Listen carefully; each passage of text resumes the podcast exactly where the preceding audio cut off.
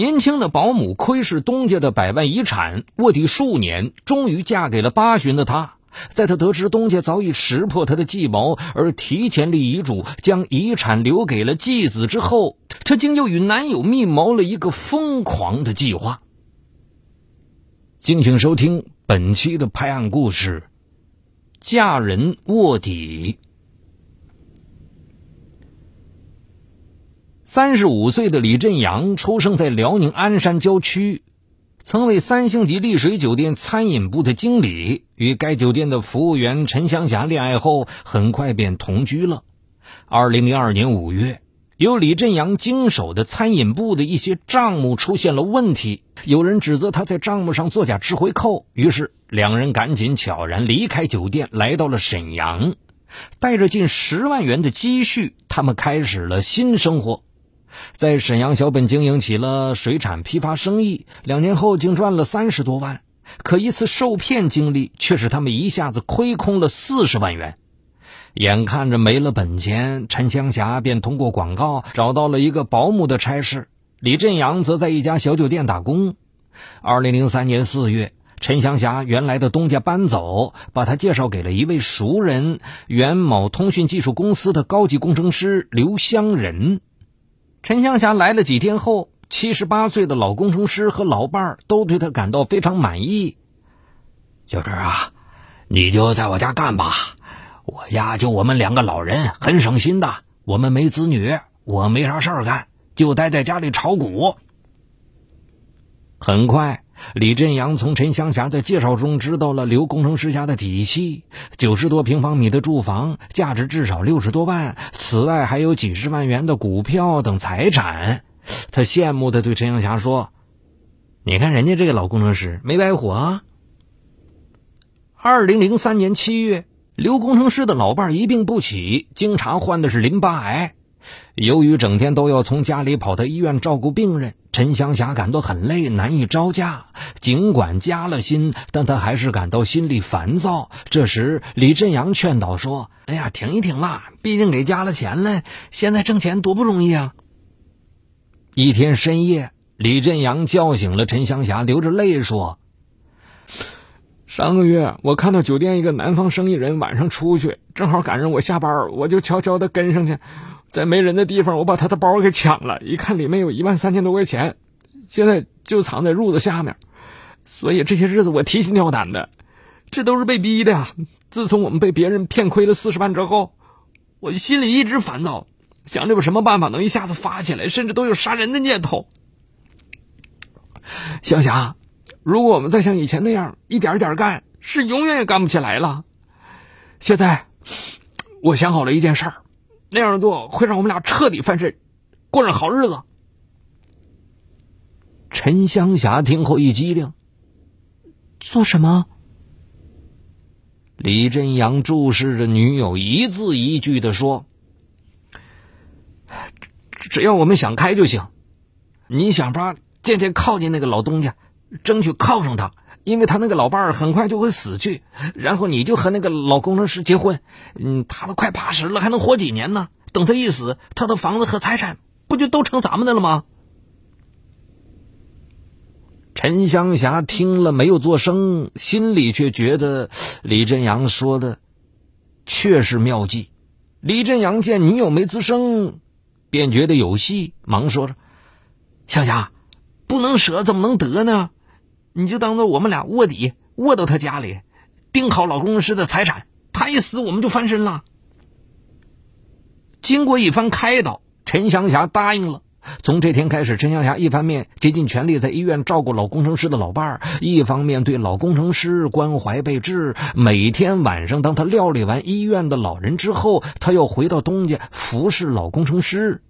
每到临走时，陈香霞都说：“刘老师。”我扶您上床休息吧，于是便很勤快大方的上前来扶老工程师上床。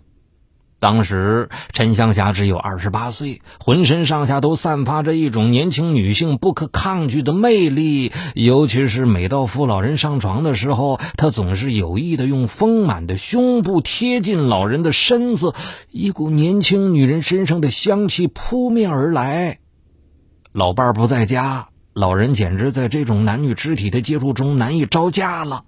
几天后，当陈香霞再次贴近老人的身子扶他上床的时候，老工程师再也控制不住的抱住了她，在半推半就中，两人滚到了一起。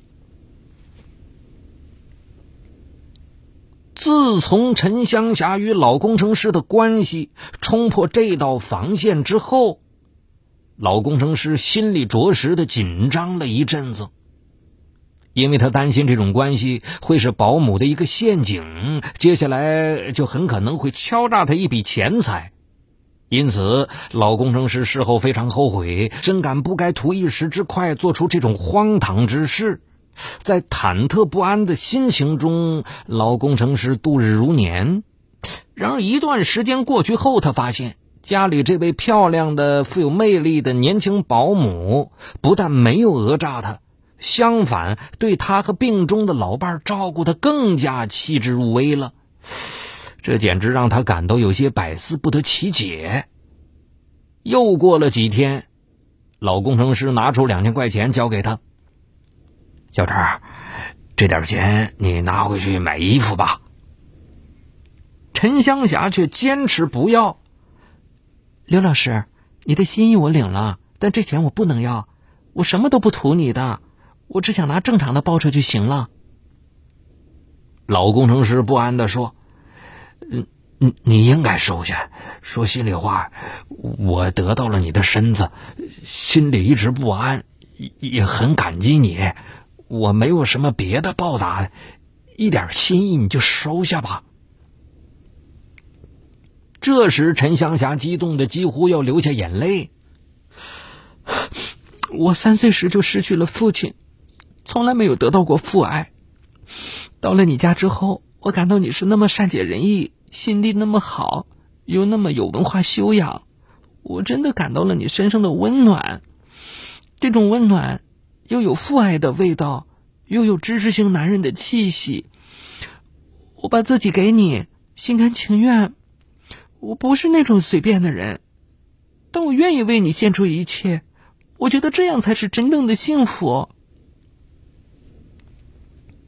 老工程师做梦都不敢想，原来保姆是真心喜欢他，对此他感到不可思议。二零零四年三月二十九日，李振阳抢劫案事发，被警方刑事拘留。这一年七月二十八日，李振阳被当地法院以抢劫罪判刑。男友关进监牢，陈香霞一方面在老工程师家伪装成若无其事的样子，一方面积极活动，设法争取让她的男友早日出来。为了实现这一目标，她四处活动。此时，病重期间的老工程师的妻子经过长时间的观察，总认为自家的保姆是个有心计的人，保姆的过度热情反倒让她感到不正常。为此，她将这种想法说给了丈夫。老工程师说：“哎，这个保姆人很实在，不要多想。”后来，也许是女人特有的感觉，她似乎感到了保姆有某种企图，便故意半开玩笑的问丈夫：“老刘，我死了以后，你不会娶那个保姆吧？是不是你们现在就有一腿啊？”老工程师红着脸说：“你你真是胡思乱想！人家不到三十岁，我快八十了，可能吗？你有不少财产呢。”这句话提醒了工程师。妻子说：“我敢说，这个保姆很可能要走这一步。她这么勤快，我死后她就嫁给你，你活不了几年也死了，这些财产还不都成他的了？”面对妻子的话，老工程师说：“不可能。”老工程师的妻子看自己说服不了丈夫，便将这个事讲给了娘家的亲属。亲属听了后觉得事态严重，一研究决定趁他还在世，将这个遗产做个合理的继承处置。原来，老工程师夫妇俩有一个继子。有智力障碍，名叫刘正。刘正是老工程师妻子的远房亲戚，几十年前就认了这门亲。但由于刘正的智力原因，这个继子几乎是有名无实。这样，老工程师的妻子认为，在保姆大敌当前的情况下，应及时确立遗嘱，将这些遗产让刘正继承。二零零四年十二月。老工程师与妻子确立了遗嘱，两人死后，夫妻所持有的房产和四十多万的股票等财产均由刘正继承。十二月十三日，遗嘱在市公证处做了公证。八天后，老工程师的妻子去世了。当然，陈香霞根本无从得知这些几乎绝密的信息。她对老工程师服侍的非常周到，两年多的卧底生活中，她始终把一种爱情的假象呈现在老工程师面前。二零零五年四月，她终于提出了要嫁给老工程师的想法。这个时候，老工程师才觉得老伴儿的判断千真万确。但是他又觉得这个保姆也很不容易，毕竟对他有两年多细致的照料。想来想去，老工程师还是决定将遗嘱的事情隐瞒下来，在自己八十岁高龄的时候，能娶到一个三十岁的年轻保姆，总该是世上一件少有的喜事吧。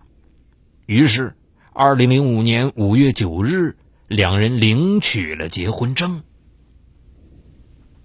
就这样，陈香霞以最大的耐心，一天一天的等待着老工程师的身体渐渐衰弱。然而，让他失望的是，自从结了婚以后，老工程师的身体似乎更健朗了。到了二零零五年十月。一次，几个老工程师妻子的亲戚来家串门，好像是有意当着陈香霞的面谈了有关老工程师继子的事儿。当时陈香霞一听，脸色顿时变了。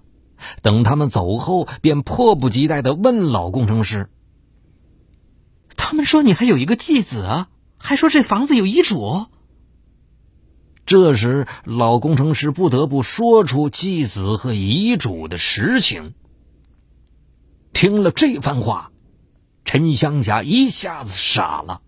她万万没有想到，自己和男友处心积虑设计的卧底嫁人计谋，竟早已被人家识破。自己委身于老工程师三四年，竟是两手空空，白白被人家耍弄了。